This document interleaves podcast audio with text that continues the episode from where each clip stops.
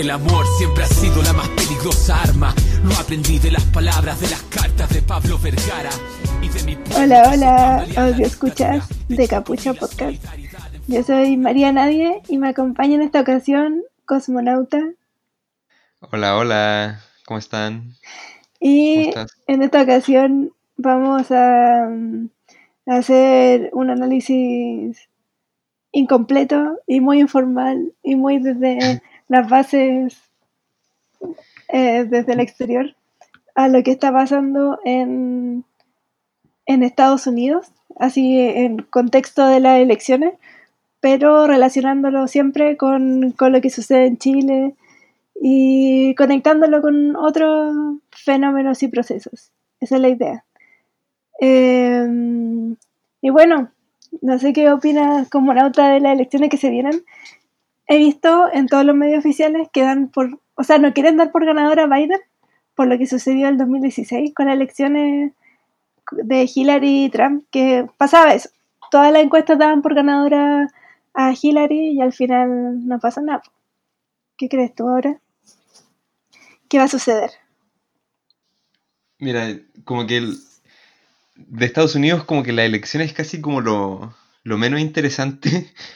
Eh, o sea, como este tipo de, de perspectiva porque es difícil como siquiera como tirar un, un juicio. Lo que pasó en la elección pasada como dejó bien claro que como que los pronósticos y la ciencia política está más desajustada que la cresta. Entonces como que yo podría decir, no sé, po, que va a ganar Trump o va a ganar Biden, pero así voy a amarillar acá, no, no sé quién va a ganar. Lo que sí voy a decir es que eh, el 2016 Trump tenía la ventaja de ser como un primerizo, o sea, como que no tenía años de, presencia política como la tenía Hillary Clinton, y aparte como Hillary Clinton tiene una sombra política más brígida que la cresta, así la, como que metía en genocidio y guerra y bueno, esclavitud, ella estaba, pues, entonces como que eh, versus Trump que era como un personaje como de la televisión, personaje reality, entonces Oye, pero igual el lado, pro- el lado progre, como que obvia todo ese oscuro pasado de Hillary. Claro, pero los republicanos, o sea, muy de derecha pueden ser los gringos de derecha, pero cuando tienen un enemigo enfrente, le sacan todo en cara, po. Entonces, en ese sentido, como que Trump era una cara nueva, así como, como ridículo decirlo, ¿cachai? Pero como que él estaba en la televisión como 20 años, 30 años, apareció en eh, Mi Pobre así. sí. Pero tenía esa, esa ventaja. Ahora, para esta elección, eh, 2020, ya tuvo una presidencia, po, y una presidencia nefasta. O sea, como esta ha sido, yo creo que una de las presidencias más cuestionadas eh, que, por lo menos que yo he visto, y, y donde es como que yo creo que lo, lo que más le, le incomoda a la clase política gringa es que Donald Trump como que evidencia mucho las fisuras del sistema, entonces como que quieren taparlo como sea, y bueno, entre Joe Biden y Trump, eh, yo creo que no, no hay tanta diferencia y, y es como que el tono, o sea, bombas van a seguir cayendo en Yemen, pero quizás eh, las mujeres y los negros tengan más, y los gays tengan más derecho en Estados Unidos. Yo creo que esa es la, di- la diferencia. No, y también habrá una diferencia también en la diplomacia, como que se va quizás a recuperar cierto tono más serio, como en, en base a las relaciones públicas de Estados Unidos. Em, sí, sí, yo llamaría igual como a, a como el- a ser cauteloso. O sea, a mí igual me gustaría como plantear un problema que va más allá de como la, la elección, porque aquí hay dos facciones, no, no es- aquí no están eh, disputando como el electorado republicano o demócrata, sino que aquí están como disputándose dos facciones del Estado. Entonces, como que los republicanos funcionan con el ejército, por ejemplo, y en cambio lo- los demócratas funcionan con los servicios de inteligencia. O sea, eh, o, o también, por ejemplo, Silicon Valley es profundamente demócrata, ¿cachai?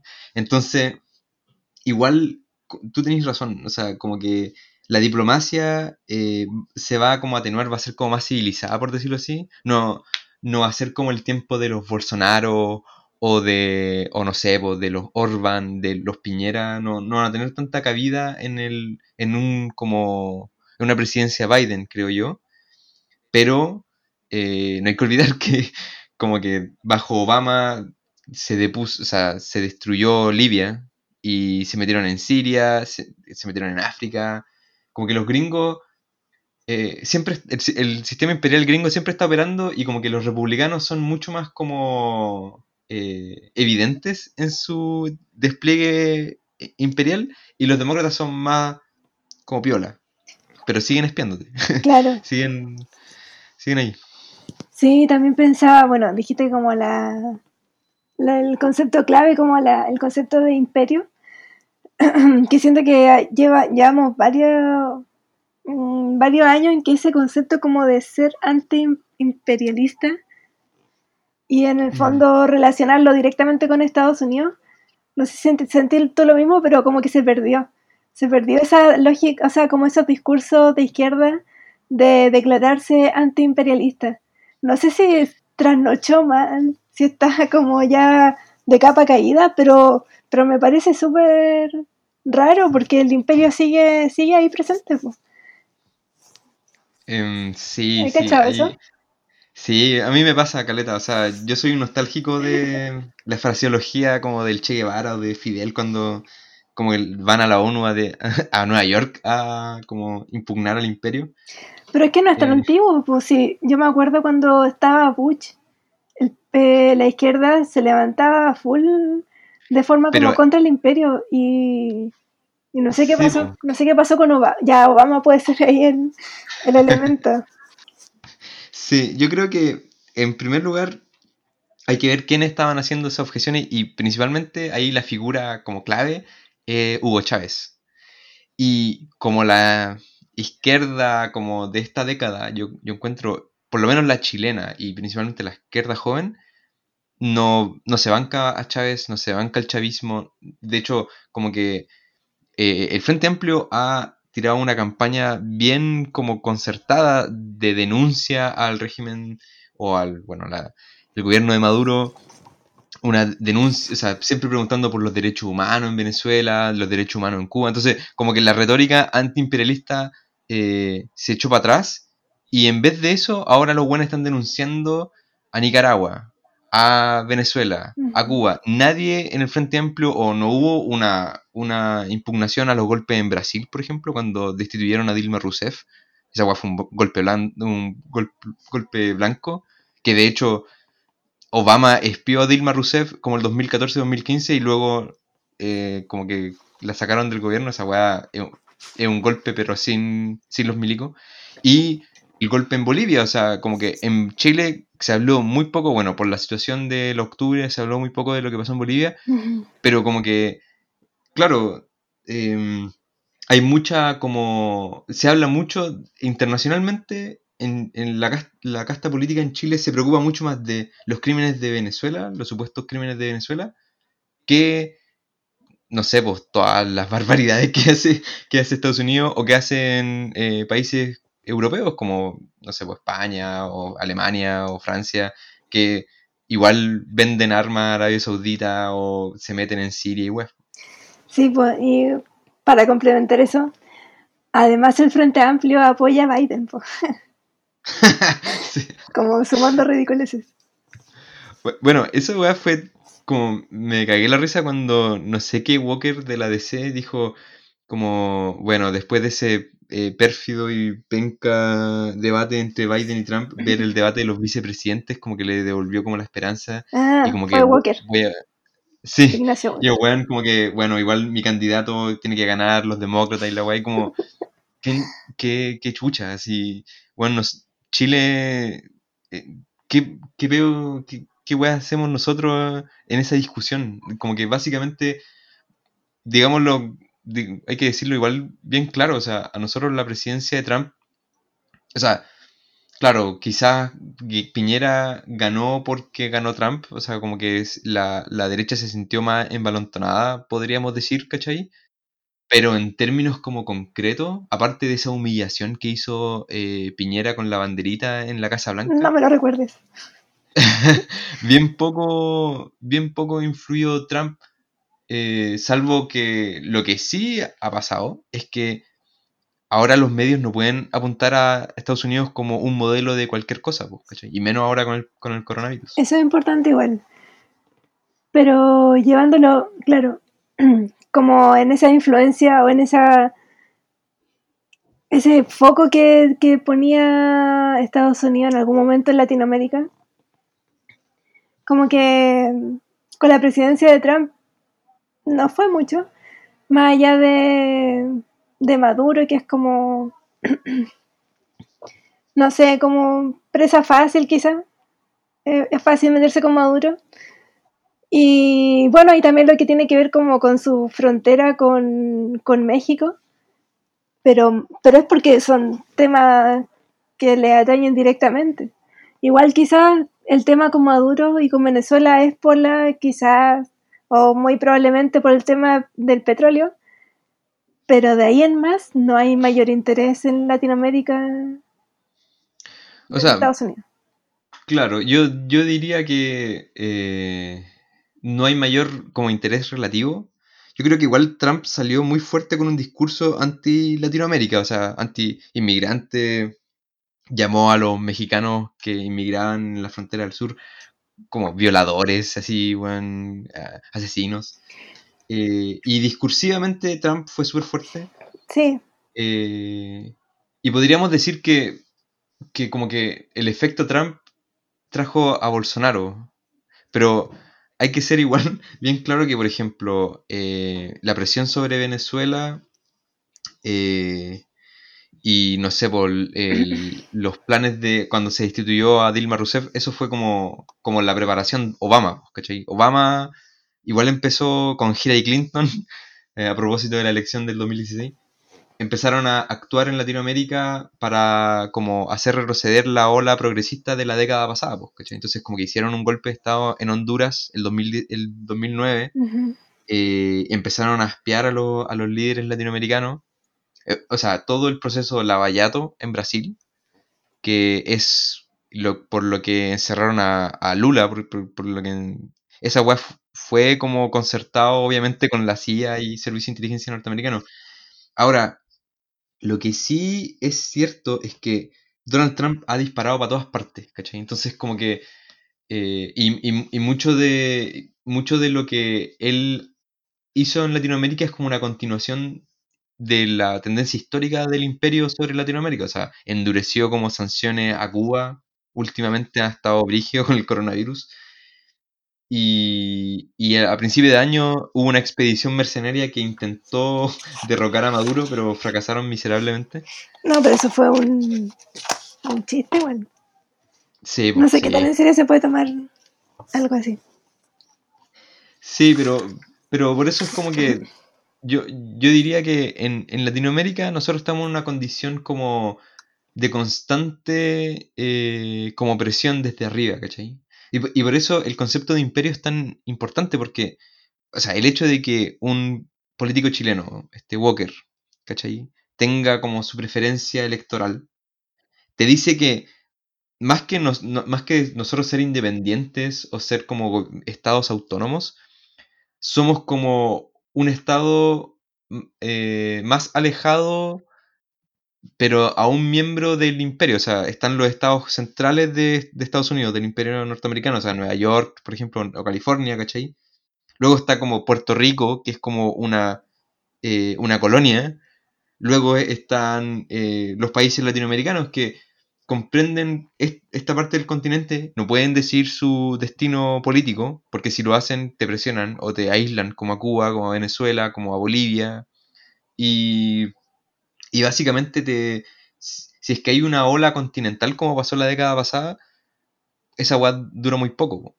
Entonces, en- en- entonces igual es como que eh, no es menor el hecho de que, como tú decís, como que haya, se haya despejado un poco como, o se, se haya como dejado de hablar de imperialismo y que, y como que en el discurso político chileno, sobre todo, como esa- esas referencias no existen, ¿cachai? No, pues no existen, se, o sea, se abandonaron y, y claro, pasa que Walker se siente como tan cómodo llegando y hablando de, de las elecciones casi como si fue, él fuera parte de algo, si él tuviera como alguna voz.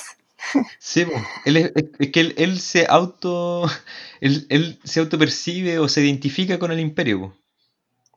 Claro, sí, Y, y- y- y probablemente él tenga más poder que harta gente eh, que vive dentro de Estados Unidos, o sea, del territorio ya así como dentro de los estados. O sea, probablemente Walker, si es que se va a vivir a Estados Unidos, tenga más poder político y social que la gran mayoría de la gente que vive en Estados Unidos. O sea, piensa como en los chicanos, en, la, en las mujeres o en los negros. así. Quizás la mujer blanca tenga como más, un poquito más de igualdad con Walker, pero, pero en general, y de hecho, por ejemplo, Donald Trump, volviendo un poco a la cosa electoral, eh, ha hecho caleta de guiños a, lo- a los latinos blancos, como los gusanos. en- claro, los que sobre todo están en Miami, como son, bueno, en su tiempo los, los que, los inmigrantes de Cuba Sí, y, sí, po. lo- y actualmente son los de Venezuela, que también ocupan un número no menor. Sí. Igual yo he visto, bueno, es inevitable ponerse a ver en realidad temas como pronóstico y todo eso. Sobre todo porque han afinado, bueno, eso es lo que se comenta, que la- la- estas como lugares que se dedican a hacer estas encuestas, como fallaron de manera tan radical en el 2016, se han dedicado a afinar un poco su, su forma de, de- de obtener los datos. Entonces, no sé, pues van estado por estado haciendo su, su análisis. Y, y nada, pues creo que en Florida igual anteriormente estaba muy decidido en favor de Trump y ahora ya no tanto. Entonces, no sé, pensaba que, que quizás ni siquiera los republicanos quieren a Trump a esta altura.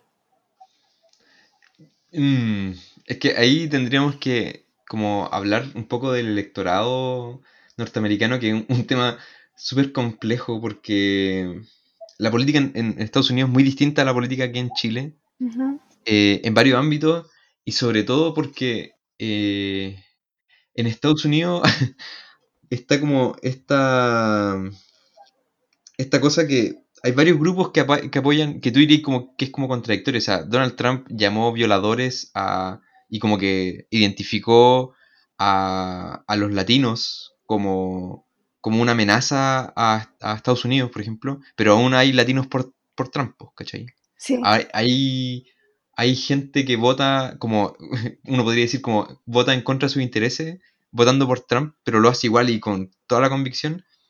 Y también, bueno, y también en Estados Unidos vota muy poca gente, proporcionalmente. Hay ¿Ah, sí? abstención. pero es sí, como vota la abstención acá en Chile. ¿O... Sí, ¿Sí? sí. Ah. Vota muy poca gente. eh, y, y lo que te- y lo que pasa es que el electorado está como hiper seccionado. eh, la ciencia política ya como que casi que distingue como, no sé, por los negros de, de Iowa, ¿cachai? Weón, votan para tal lado y no sé, como que está, hay como una microfísica de, de la elección, ¿cachai? Sí, impresionante. Y, y, y porque al final lo que deciden, es, o sea, la distinción entre uno y otro es muy poca, ¿cachai? Como que al final, eh, como que el sistema político norteamericano, quizás parecido al chileno, se, se asegura de que no haya tanta diferencia entre uno y otro candidato, ¿cachai? Entonces al final, muchas de estas, de las personas que votan son por pre- preferencias como personales, pers- como de la personalidad, ¿cachai? De, de un, votan desde una emocionalidad, que es como raro porque los cientistas políticos o como que el, el, el sentido común académico de, de mucha de la, de la ciencia política liberal es que uno es como un elector, un votante como consciente y racional, pero también saben que la- los votantes son, votan como por el, por el estómago, ¿cachai? Entonces, Donald Trump movilizaba mucho más, emocionaba mucho más a su base de votantes que a Hillary Clinton y por eso ganó. Y eso que ni siquiera ganó el voto popular, No, pues porque en. Estados Unidos hay un colegio electoral. Sí. Y ahí ahora está, y Trump ahora sigue moviendo de esa manera al electorado o en verdad ya pasó el Eh, momento de Trump. yo creo que ni cagando. eh, Hay caleta de gente que se ha decepcionado de Trump. Hay, hay mucha gente que, que, que lo apoya así ciegamente porque cree que los demócratas son eh, como millonarios satánicos que sacrifican niños. Entonces, como que ya. No, como que hay muchos cons- conspiranoicos que votan por Trump. Sí. Eh, pero eso igual es, es poca gente y de hecho poca gente vota. Entonces, eh, por eso es tan como difícil eh, siquiera como dimensionar como el funcionamiento de, de esta democracia, porque ya, en la elección pasada ganó Trump, pero ganó porque eh, el colegio electoral le dio la victoria, pero perdió en el voto popular, perdió por 3 millones de votos. Entonces, como que cuando tú me dices como harta gente va a votar o no por Trump, es relativo porque harta gente tiene que votar en sectores como específicos del mapa electoral norteamericano, porque, no sé, en los estados como más, con más gente, el voto vale mucho menos que en los, en los estados donde vive menos gente, por, por, por la estadística del, de- del Claro. colegio electoral. Por proporción. Sí, po. Sí, po. Entonces, entonces como que al final, por eso yo me, yo me resto o como que eh, las discusiones más minuciosas y pormenorizadas de, de la, de la elección y de como, como el mecanismo, eh, terminan siendo un poco como una discusión sobre nada, porque Mm, al final eh, los últimos dos, por ejemplo, los últimos dos presidentes republicanos que ha tenido Estados Unidos no ganaron el voto popular. Ganaron por el, por el, por el colegio electoral. Eh, o sea, este Bush y Trump. Y, y pasa que eh, el mapa electoral lo hace como que se designa a través de unos jueces que como que los republicanos han hecho que, no sé, po, los republicanos no, no, nunca, hace como 20 años que no ganan una, un voto popular porque han hecho que las demarcaciones del mapa electoral les favorezcan y que aunque, aunque pierdan, no sé, po, 60-40 o se- 70-30, por ejemplo, igual tengan 50 y y 50% de los representantes de un estado, ¿cachai? Oye, pero esa democracia es súper. O sea, bueno, si todas las democracias son cuestionables, esa ya es como. No es democracia. La democracia, claro. De hecho, de hecho, entre los republicanos es muy, eh, eh, es como muy típica la expresión que Estados Unidos no es una democracia, es una república. Mm. Bueno, sí. Y también hay que recordar un poco el- lo que ha sido este año para Estados Unidos. Porque claro, tenemos por un lado coronavirus, que ha hecho estragos en, en la población. Eh, las- los, peores, los peores índices de mortalidad, y etcétera, los tiene Estados Unidos. Y por otro lado, la cantidad de protestas en base a temas raciales Mm, cómo se han ido escalando. Hay, bueno, obviamente tenemos muy presente la, el asesinato de George Floyd, pero de ahí en Mm. adelante han habido un montón. Breonna Taylor, Breonna Taylor, eh, que ese caso yo diría que es más brutal que el de George Floyd, increíblemente.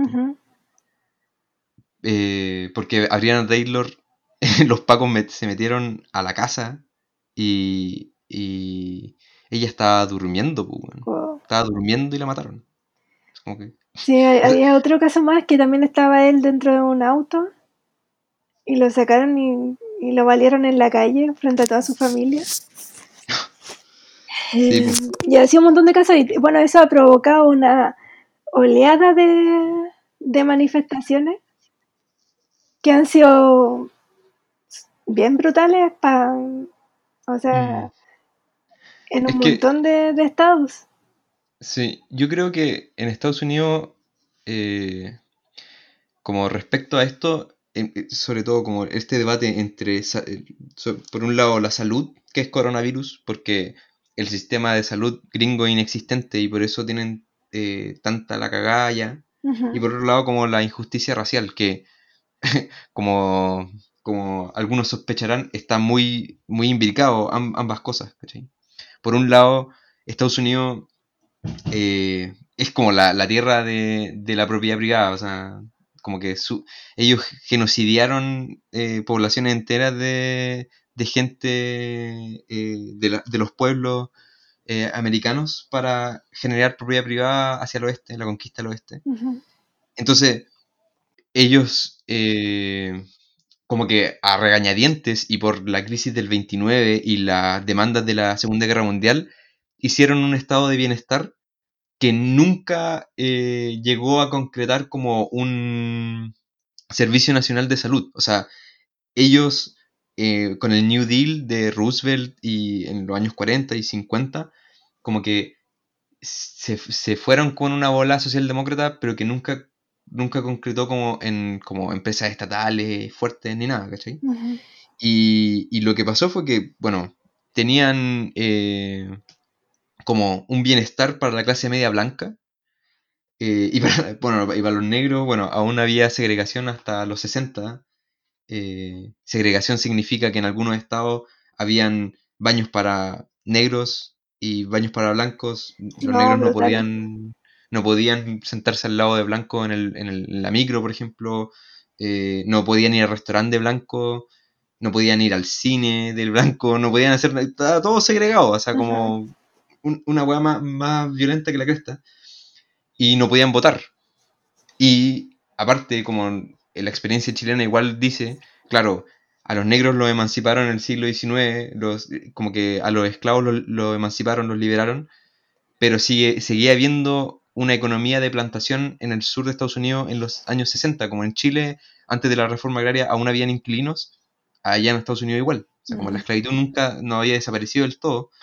Entonces, ¿qué es lo que pasa? O sea, la violencia estructural, y no solamente estructural, sino como violencia que hacían grupos como el Ku Klux Klan hacia los negros, se expresaba en violencia eh, como policial hacia, lo, hacia la población negra y violencia eh, como legal, en el decir que no podían, eh, habían segregación de casas, o sea, como de vivienda.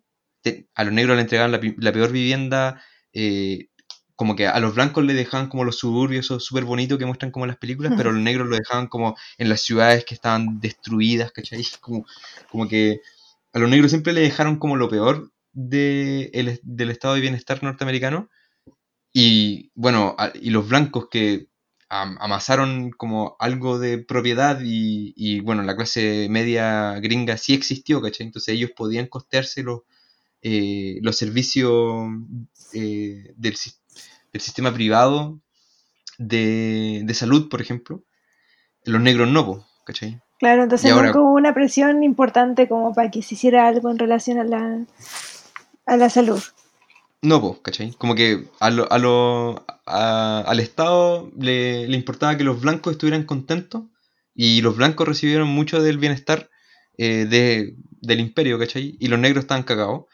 Y lo que pasó fue que eh, eso fue, esa es como la tónica histórica de Estados Unidos, y, pero ¿qué es lo que pasa? Con la crisis del 2008 ya no hay bienestar para las clases medias blancas. Uh -huh. Se acaba el bienestar para las clases medias blancas. Y ahí empieza un problema profundo porque como que la, esta brecha que era racial, hasta, hasta cierto punto, habían, había gente blanca que era pobre, pero como que la mayoría, o la mayoría de los pobres eran los negros, ¿cachai? O, o los chicanos, lo, los inmigrantes.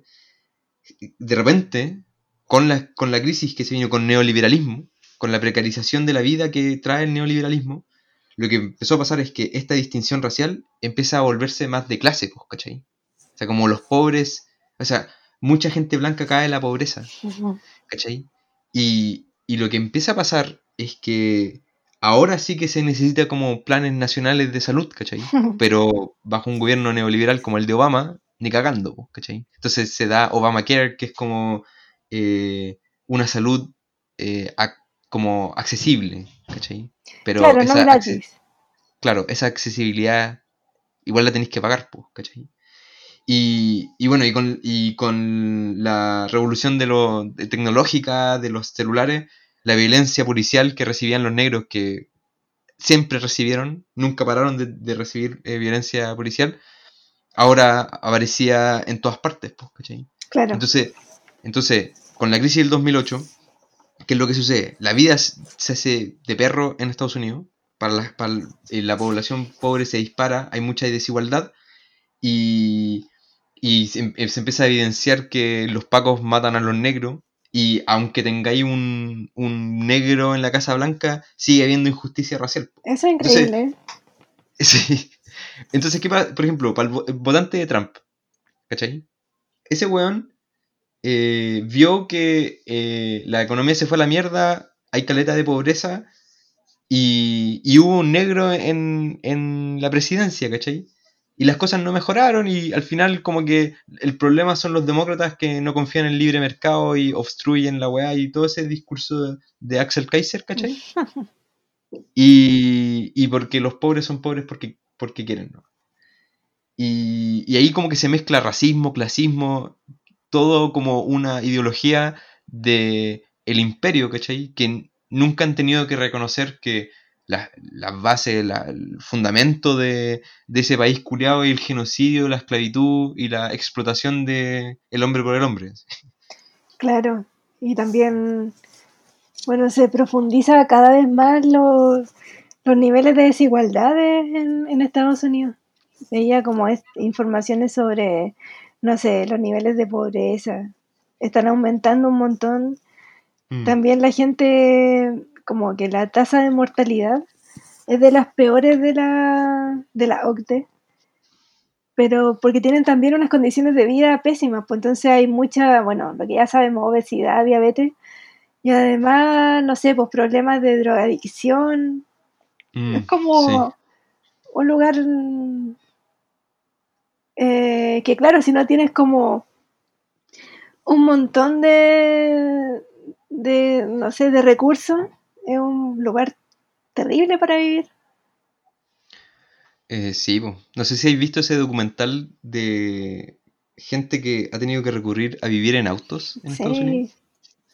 Sí, O sea, pal, pico. Y, y- y- y había como esa figura cultural, no sé, como en la televisión basura norteamericana, como de los trailer parks.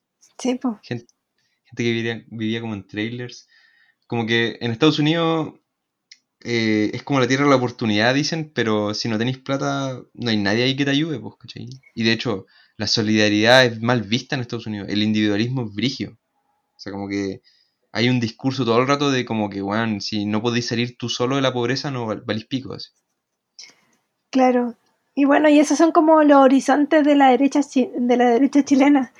O sea, Sí. hay como una admiración ya irracional hacia lo que, hacia un ideal estadounidense y con esta figura de Trump.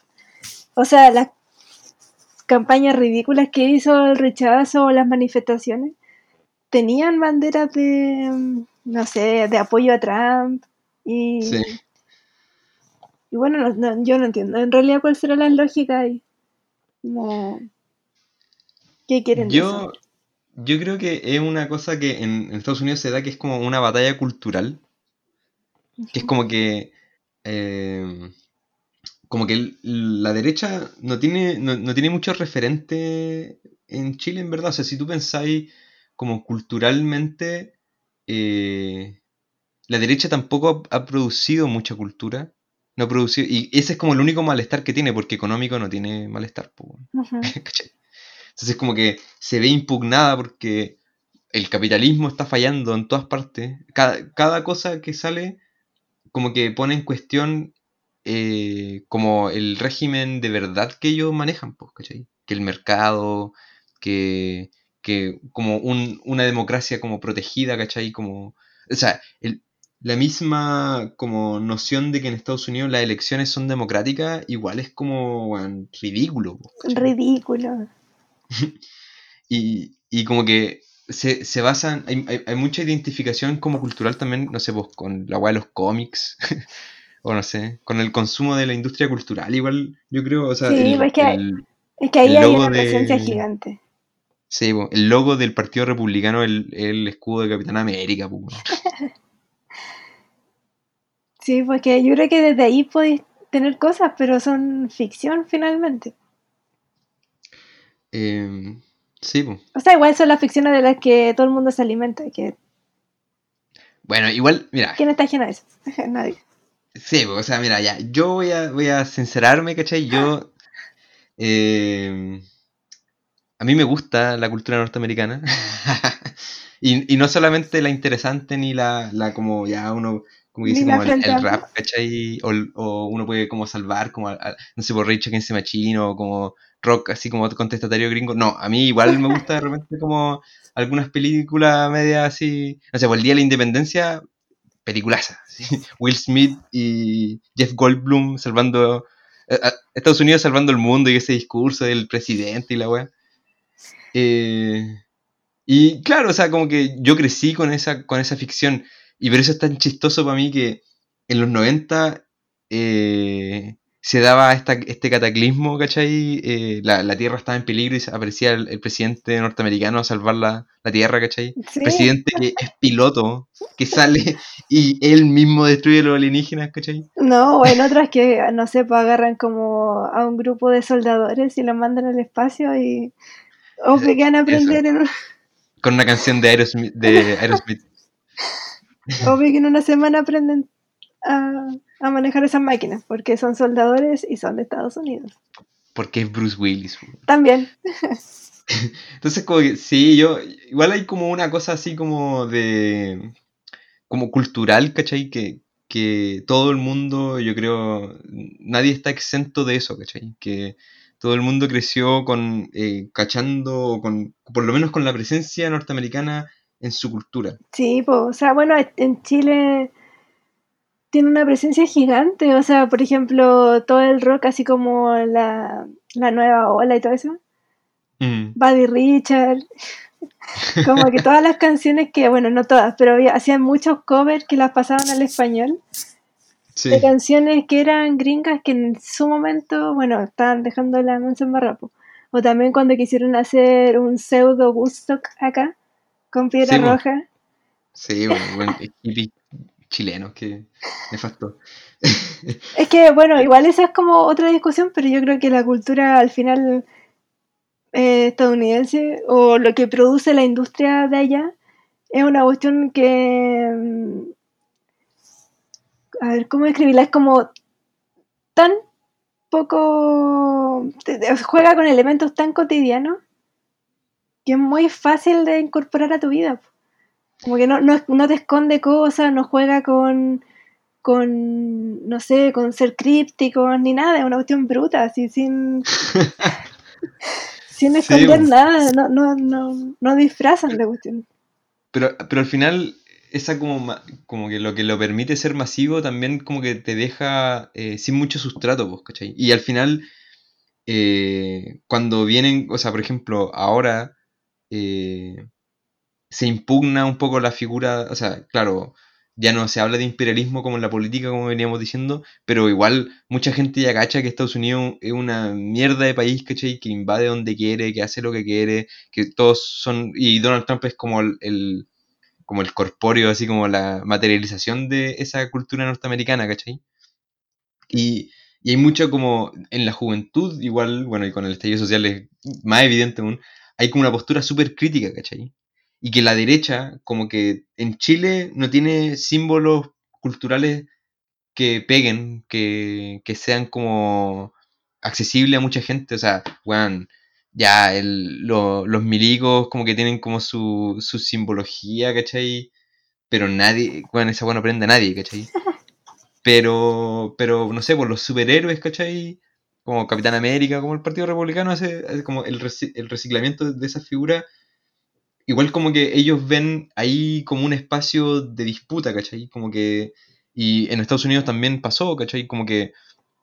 eh, como que en Estados Unidos está súper politizada la cultura y yo creo que en, en Chile eh, esa batalla como que la ganó la izquierda, encuentro yo. Sí, Eh, y, y- y ahora es como que como que la, la derecha no tiene, no tiene mucho que ofrecer tampoco. Es como la derecha juega a tener el poder nomás y no ofrece nada. sí, ahora igual, bueno, hay que ver qué va a pasar con Estados Unidos en términos de este imperio que, claro, siempre tiene un alcance gigante y ha derrocado presidentes, como en el caso chileno. Eh, y bueno, y en tanto otros también. Pero ahora que ya, que no sé, tenemos como una crisis gigante en términos económicos, por ejemplo. Mm. No sé, pues Estados Unidos em, retrocediendo y China avanzando en términos económicos. Eh, este imperio va a seguir tal cual en lo que quede, no sé, los próximos 10 años, o más bien va a tratar de sobrevivir. Mm, Es difícil como pensar a futuro qué va a pasar porque pasan cosas todos los días. sí. Pero Yo tampoco la tiene tan fácil como en algún momento. Sí, es que, es que es difícil porque igual Estados Unidos es como lo inamovible en cierto punto. Como que yo encuentro que si hay algo que se consideraba como, como sólido, ¿cachai? Como una cosa que, puta, en el día del hoyo, ¿cachai? Veo mal parado como al Estado norteamericano, pues, ¿cachai? Como que el imperio. Pero con Trump se empezó a mostrar que los gringos igual se bananizaron, pues. Así como Europa se bananizó ahora, son, se han, han mostrado su cara de república bananera, pues, ¿cachai? Trump es su, su dictador bananero. Y, y en ese sentido yo encuentro que es difícil que Estados Unidos se recupere de, de lo que está pasando ahora. Yo lo veo difícil, ¿cachai? Ujú. Como, como haciendo como un análisis histórico como del presente, es como que este- esto lo que está, lo que, por lo menos lo que yo veo, son cosas como ya indicadores claros de una decadencia, ¿cachai? Como, esto es como, y pasó el, eh, como, y luego del coronavirus, Estados Unidos decayó, así como, el- como un- un- una historia como del futuro. Sí. Eh, entonces, como que es difícil. Yo creo que en, no hay, nunca hay que subestimar a los gringos. Esos buenos como que han, por algo conquistaron el mundo, ¿cachai? Pero también creo que en Estados Unidos hay tensiones internas que no son menores. O sea, es- esta, hay que pensar, yo dije al principio del podcast que la, la elección entre facciones como del, del Estado. Y yo creo que si es que tú lo veis así, claro, Trump se apoya caleta en sus generales, ¿cachai? Y el ejército lo sigue y hay todo como tropas y como el mundo militar ama a Trump, lo ama. así. En cambio, el mundo de la inteligencia, que es loco, así como, como se coordina esto, eh, es más demócrata, pues, ¿cachai? La CIA, la NSA, los servicios de inteligencia son más demócratas. Por eso, como, y bueno, y lo, lo tecnológico, lo tecnocientífico también es demócrata. O sea, Facebook y Twitter, esos buenos eh, dan caleta de plata a Biden, pues, ¿cachai?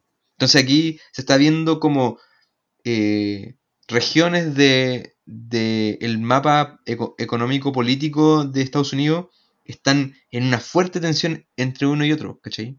Porque eh, el mundo militar como reivindica la soberanía imperial de Estados Unidos, mientras que eh, los demócratas como que piensan mucho más en términos de, de la economía y de que al final eh, como que vale mucho más la pena desarrollarse como en términos más inteligentes, por decirlo así, no tan bruto, ¿cachai? Entonces ahí es- está como la disputa típica eh, del liberalismo, o sea, entre Hobbes y Locke, entre el Estado soberano que te impone así que, que te puede matar en cualquier momento, o el gobierno liberal que te deja hacer, pero que bueno, sigue teniendo esclavos. ¿cachai? Claro. Sí, y bueno, los comentarios como de las voces más izquierdistas desde Estados Unidos, ninguno obviamente tiene presencia en nada, no sé, no- no- ninguno es como que tenga un rol político. Mm. Eh, todo el rato como que hablan de que este es un gobierno autoritario, Sí, que lo tienen como súper eh, identificado de esa manera. Y A mí, a mí me gustaría también decir que este no es solamente un, un- un régimen autoritario, pero también es un régimen muy, eh, ¿cómo decirlo? Como, como con- de, con- de una sociedad como de control muy fuerte, ¿cachai? Porque ya, pero en base a la vigilancia, ¿es esto? pero más que la vigilancia, es una cosa biopolítica, es Ah. una cosa de, de que ya, a los negros, eh, la pistola, ¿no? O sea, y a los, a los que protestan, policía secreta. O sea, en Portland estaban desapareciendo gente.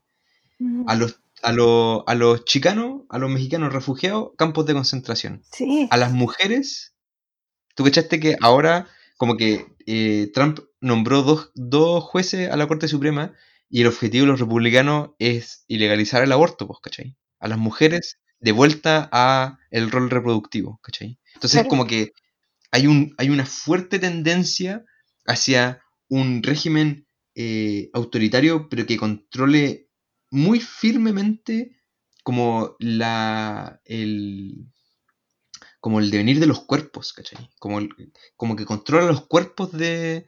No, el- los republicanos no confían en los ciudadanos norteamericanos para que eh, jueguen, eh, para, para que como que hagan, sean... Los republicanos no son, no creen en laissez-faire, por decirlo así, ¿cachai? No creen que, que, que su esquema social se reproduzca si es que dejan ser liberalmente a los gringos, ¿cachai? No, Claro. tienen que controlar a los negros, tienen que controlar a los chicanos, tienen que controlar a las mujeres. Brutal. Y también, bueno, como pasando hacia otro actor dentro de toda esta situación geopolítica.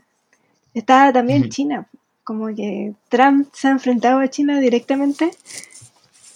Y bueno, por lo que de, lo- de la nada que ya no llega acá este fin del mundo, lo que podemos cachar hasta el momento es que China no ha pescado.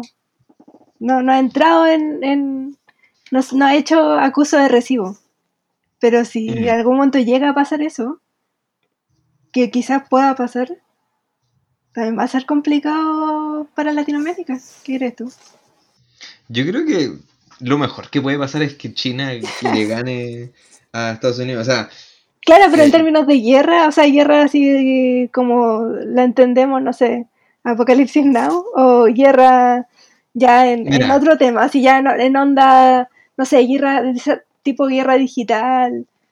eh, mira, yo creo que yo creo que guerras como la Segunda Guerra Mundial son ya como que son cosas que son difíciles, muy difíciles que pasen. No, tampoco voy a decir que no van a pasar nunca más que ya no hay de ese tipo de guerra, pero muy difícil que pase, ¿cachai? Bu, ajá, qué buena Sí.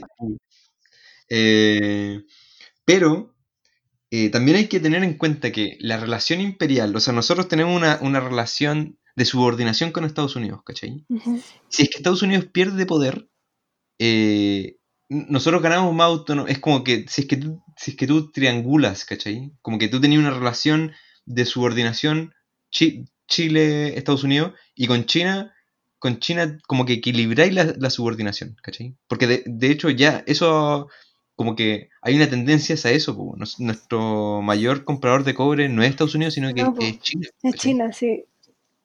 Y, y- y eso es lo que teme Estados Unidos, o sea, Bolivia, por ejemplo. Bolivia tiene caleta de litio, bueno, Chile igual.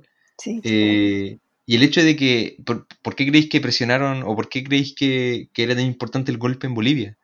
Porque esos recursos, Evo no se los va a prestar a Estados Unidos, pues, se los va a, se los va a dar, o como que va a ser para los chinos, por decirlo así, como estratégicamente, eh, estamos hablando en esos términos. Y básicamente, eh, como que yo veo a China como una alternativa de un capitalismo no tan salvaje. O sea, aquí quizá me gane como el odio de, de caleta de nuestros seguidores Audio ya más, claro, más, más narco y más insurreccionales que ven como en, en China como un capitalismo de Estado, pero en las condiciones que está el mundo, como que, puta, weón, hay, eh, hay que, hay que, tiene que haber un más control sobre, el- sobre el- el- la destrucción y la disposición económica, o sea, como que los chinos, para bien o para mal, manejaron mejor la crisis de la pandemia. Tienen, tienen un control. El, el capital no, no rige. en, en China rige más el Partido Comunista Chino que el capital. Así lo voy a decir. Y, y puta, para, para la supervivencia, yo creo, de la especie, se necesita como. un- es mucho más confiable ese modelo que el modelo gringo, ¿cachai? Que es como dejar morir mucha gente nomás. Que es como la, la perspectiva europea y gringa. O sea, como que ya pico así. Que se mueran, que se mueran las 200.000 personas, me importa una raja. Eso es lo que dijo Trump, básicamente, lo que dijo Europa. Bueno, esa, o sea, es que esa ha sido la política tanto de Trump como de Bolsonaro y podríamos decir que hasta de Piñera.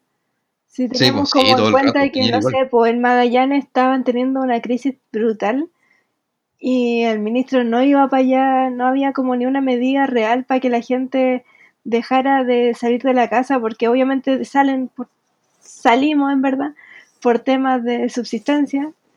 En el fondo eso es una política, cla- política clara de que, de que, bueno, no vamos a sacrificar la economía. Pues al final fue eso. No vamos a sacrificar Sí, la pues. economía. Sí, pues, ¿cachai? O sea, como que en, en, esta- en los estados socialistas, como en, en, en Vietnam, en Cuba y en China, todas las, bueno, todas las críticas posibles, ¿cachai? Al autoritarismo, eh, está bien. Pero ahí se solucionó la weá, ¿cachai? Ahí, ahí se dieron los pasos necesarios y claramente aquí no, po, ¿cachai? Aquí nos mandaron, a- aquí nos siguen reprimiendo, ¿cachai? Aquí nos, aquí nos siguen eh, presionando y siguen tratando de coa- coaptar nuestros derechos democráticos.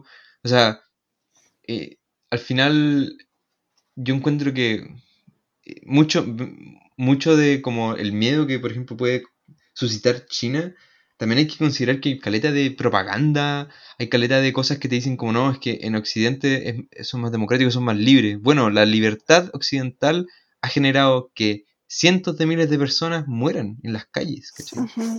Y gente que no, no ha sido contada tampoco. Porque, ¿tú creéis que los gringos cuentan toda la gente que está en las calles de San Francisco, por ejemplo? No, sí, es esa gente que, que prácticamente no tiene historia. que, que a ellos no les importa. sí, no tienen historia. Sí, pues está fuera de la historia.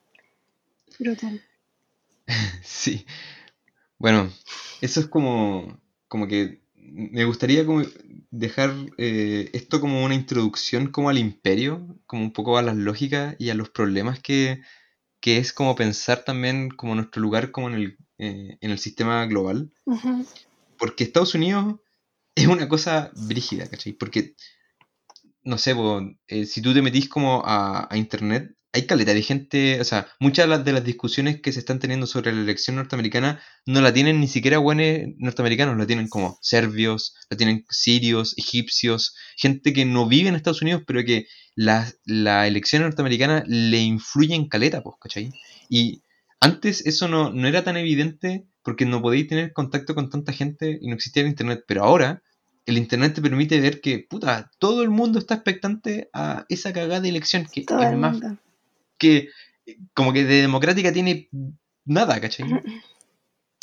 Claro, es que, bueno, sabemos también que, que claro, eh, es un poco la manifestación patente del, del alcance que tiene las políticas de Estados Unidos hacia afuera, pero Mm. ama- además es porque sabemos que, que puede pasar que Estados Unidos decida algo sobre tu país y fuiste, Sí. pues sí, la cuestión es súper azarosa igual. O sea, no es Sí. azaroso en términos de, claro, dónde están los recursos, dónde se están moviendo las piezas de alguna manera, pero eventualmente que pase o no. O sea, uno se pregunta igual eh, el destino de Venezuela. po. Mm. Porque también nos preguntamos, O claro, de Bolivia, po. o de Sí, Bolivia, como- ¿hasta, hasta qué punto eh, esta cuestión va a estar así que Estados Unidos esté mirando de lejos? Y cuando ya va, Mm. va, va definitivamente a tomar un rol activo. Porque igual, por ejemplo, no sé, en, en, en el caso de Venezuela hay como tres facciones de la oposición que están divididos. Mm. y hay uno que cree firmemente que hay que intervenir. Y si ese que cree que hay, que hay que intervenir agarra fuerza, bueno, Latinoamérica igual va a ver su, su, su poca autonomía o su poca autodeterminación en crisis. Claro, sí, po. Porque además que, no sé, bueno, Piñera ya vez le queda menos, menos mal, pero, pero seguramente apoyaría eso, Mm. apoyaría una intervención hacia Venezuela. Sí, él apoyó una, una intervención. Sí. ¿Te Bueno, acordáis de ese concierto en Cúcuta? ay no. La horror. ridícula. O sea, Sí. hay que entender igual que es, como que aquí igual en juego está eh, un poco como el mito político eh, más duradero del siglo XX. O sea, como que el- Sí, los últimos vestigios del siglo XX se están cayendo ahora. Y eh, es raro decirlo en el 2000 2020, eh, pero es así, ¿cachai? Como que la- las nociones que nosotros tenemos, o sea, que los discursos que se, se presentan en la tele, son discursos que como que se establecieron con la caída del muro de Berlín y que, y que han quedado como sacrosantas, pero que ya no se pueden mantener, pues, ¿cachai? Son insostenibles. Como que ya me, me cagaba la risa leyendo como estos artículos como del mostrador, o de repente como alguno, algún periodista liberal dice como eh, este ya no es el, el Estados Unidos que conocí, yo fui para la Olimpiada del noventa y tanto, y yo, bueno, cuando era niño fui a Disney, no sé, alguna wea así, ¿cachai? Y es como, ya, ya no, eh, ya no está ese poderío norteamericano, y es como, no, pues, weón, claramente no está ahí, ¿cachai? no, Y ¿y es- por qué recordáis con romanticismo algo tan nefasto? Sí, pues, ¿cachai? y, y, y como que Estados Unidos hace rato que no es eso. Y, o sea, probablemente nunca lo fue, ¿cachai? Y como que en la clase política chilena, y principalmente por el hecho de que la mayoría de la gente, de la gente que como que puede participar en política, periodistas, analistas, politólogos y todo eso, esos como títulos de mentira, eh, como que son, leyeron como el liberalismo, les pasaron como, como las formas políticas europeas occidentales y los buenos se la creyeron entera, pues, ¿cachai? Sí, Y son cuicos y cuando chicos tuvieron Sí, mucha po. cercanía a la Sí, po, cultura gringa. Y tenían como todos los VHS de las princesas Disney, ¿cachai? Sí, pues, y claro, tenía mucho más acercamiento desde un punto de vista mucho más em- emocional. Como si están, tus referentes de infancia vienen de allá, obviamente querés ir a la, no sé, a la meca, pues, a tu meca, en algún momento de tu vida quieres ir y obviamente si ya fuiste, volver. Sí, pues, todo el rato. Volver con tu familia cuando, cuando crecí. para mostrarle a tus niños que no sé. Sí, pues. Sí, Miren, y aquí le recé a, a McDonald's, hijo mío. sí, o sea, bueno, se sabe, por ejemplo, que en los 60, 70 hubo, no sé, una relación con Estados Unidos que cada vez se fue afianzando más. Mm, Hasta que llegamos a lo que somos hoy día, pues, un país súper neoliberal y que mira todo el rato esa, esas formas de relación que tiene Estados Unidos. Obviamente seguimos siendo un país latinoamericano y eso no se puede negar. Entonces, obviamente hay temas como desde las familias que, que no sé, son como otras relaciones. mm. Pero aún así hay, for- hay conductas que se han incorporado a nuestras vidas. Y que ahora obviamente están súper normalizadas, pero, pero en algún momento fueron noticias, pues así como que, no sé, la llegada de, de la primera cadena de comida rápida. Eso pasó como, eso pasó, así como que lo tenemos súper como naturalizado, pero ese, ese momento fue igual, eh, ocurrió. Entonces, no, pues igual sería bueno seguir hablando del imperio. Creo que ahí hay una deuda que tiene, o, o una antorcha, en términos que, que a Bridge le encanta hablar de antorcha, retomar esa antorcha y seguir hablando del imperio, porque si bien, como tú vaticinas, probablemente no le quede una vida tan fecunda como en algún momento, va a venir otro. Y hay que estar igual, como Mm. tener atención a eso, porque claramente ya. Yo igual estoy en desacuerdo como con mirar a China con tanto tanta idolatría, porque probablemente no usen. no usen en términos económicos, de recursos, como a, a cualquier país de Latinoamérica. Y, y lo otro también está Europa, que Europa está en un... ¿En qué está Europa? ¿Cómo lo podríais definir? Se bananizaron, sí. Yo creo que están en las mismas que los gringos, solamente que son más son más bonitos, quizás como que no son tan en tu cara in- vulgares e indecentes. Pero no sé, ¿no viste la, no sé, los saqueos y todo lo que está pasando, así como en esa protesta en contra de, de las medidas sanitarias que están tomando los gobiernos. O sea, sí, como que eh, algo que hemos discutido varias veces es que Europa está virando fuertemente al fascismo. Esa weá yo creo que es innegable. Y, y yo creo que es como que Europa va a su propia. como Es como un ciclo, porque los europeos siempre son así, pues, como que nunca pudieron hacer la revolución y siempre cagan como a medio camino y vuelven al fascismo y después como que se hacen los civilizados, se hacen los hueones, en verdad. no sé. Sí, pero por ejemplo ya Estados Unidos, ¿podrá en algún momento virar a- hacia un, una organización que no sé, se acerque a lo que es la revolución? No. o sea, mira, yo te digo una ¿no? yo creo, yo, yo creo que yo creo que es mucho más ahí, probable. si ahí tuvimos a Angela Davis y a tantos Ya, pero, pero en, en Europa Marx es alemán y Alemania, weón. o sea, como que no sé, pues, weón. Pero yo creo que más, más probable que una revolución, eh, una guerra civil, yo creo, en Estados Unidos.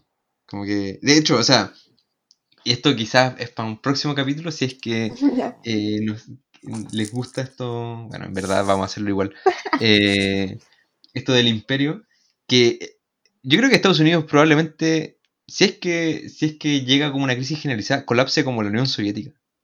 Eso es como lo que Mm. el horizonte, y yo creo que la Unión Europea va, también puede que pase lo mismo, que yo tampoco es que tampoco es que crea que China sea la panacea y que va a ser va a llegar al comunismo a través de los chinos, po.